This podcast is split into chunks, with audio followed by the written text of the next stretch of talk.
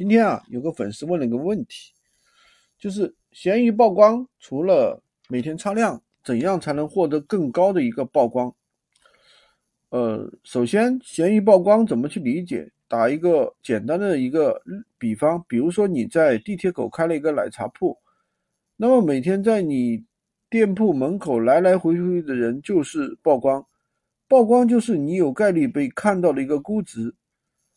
那么闲鱼曝光量就是当你顾路过你奶茶店的当中，有人有多少人停下来看了一眼，或者去你的门店里逛了逛。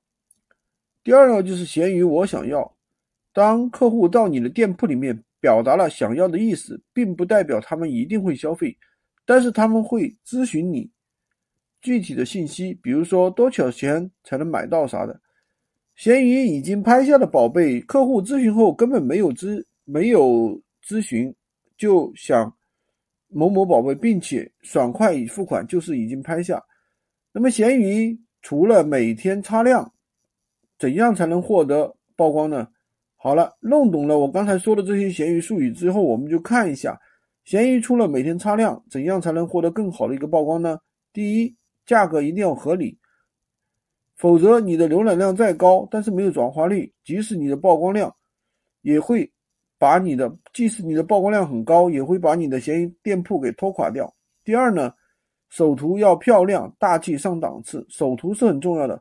如果你的首图给人的感觉很 low，那如何去吸引客户买单呢？标题标题一定要符合客户的一个搜索习惯，比如说一个东西叫开瓶器，但是你的标题却是开气。你试问一下，当你搜索开瓶器的时候，去搜索啥？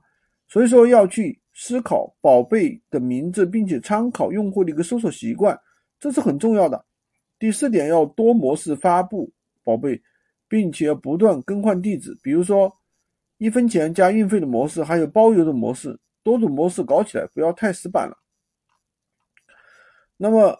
第五点，文案要不断的打磨并且优化。文案是卖货的一个灵魂。比如说，我经常看到的那种两元店，每天都在清仓，然而呢，好像一直都不倒，说的倒闭清仓，但是好像活得更加滋润了。这就是策略。我们的文案要能吸引人，能够诱导用户去下单。文案就是为了客户成交而用的。第六点，保证一机一卡，不要使用 WiFi 批量操作闲鱼店铺。第七点。回复闲鱼买家的消息要迅速，如果没有回复，当你看到消息的时候也要去回复。第八点，一定要坚持拍宝贝视频上传。如果你上传五到八张的图片，要留一个位置给视频，因为视频占用用户的时间长，有便于闲鱼系统给你推荐更多的一个流量。第九，选品可以偏向。九零后、零零后，闲鱼是正正是这部分年轻人的天下，我们要投其所好。第十点，不要害怕同闲鱼买家聊天，闲买卖虽然说你求你情我愿，但是你会会聊天也是一个硬实力。第十一点，坚持每天去上新的宝贝，不要偷懒。如果你想要有一个好曝光，坚持上新，引起曝光卡，这是很重要的。第十二点，注意。违禁闲鱼违禁词，不要因为违禁的宝贝或者是违禁词让你的账号封禁。第十三点，退货率超过百分之十会严重影响闲鱼宝贝的一个店铺权重。实在不行的话，打电话同闲鱼买家说明情况，减少退货的一个产生。第十四点，要不断复制闲鱼店铺的爆款，爆款是可以复可以复制的，但是复制的时候注意不要自己同自己竞争，原因很简单。比如说，你这个宝贝卖九块九，下一个宝贝却卖六块八，客户铁定认为你是不诚实的一个闲鱼买闲鱼卖家。第十五点，注意买卖双方的一个评价，尽量减少差评的一个产生。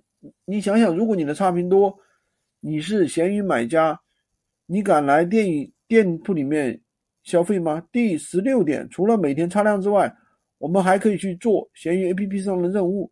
比如说，每天卖出一件宝贝领取闲鱼币，签到领取闲鱼币，搜索你自己想要的宝贝，这些对于增加闲鱼账号的活跃度是非常有帮助的。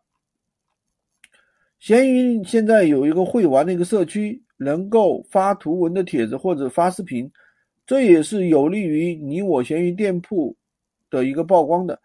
闲鱼的曝光还有很多细节，最核心的还是要保持一个良好的心态，坚持每天想着一口吃着一个胖子，一夜在闲鱼上暴富是有这个可能性的，但是呢概率极低，所以要脚踏实地比什么都重要。喜欢军哥的可以订阅我的专辑，关注我。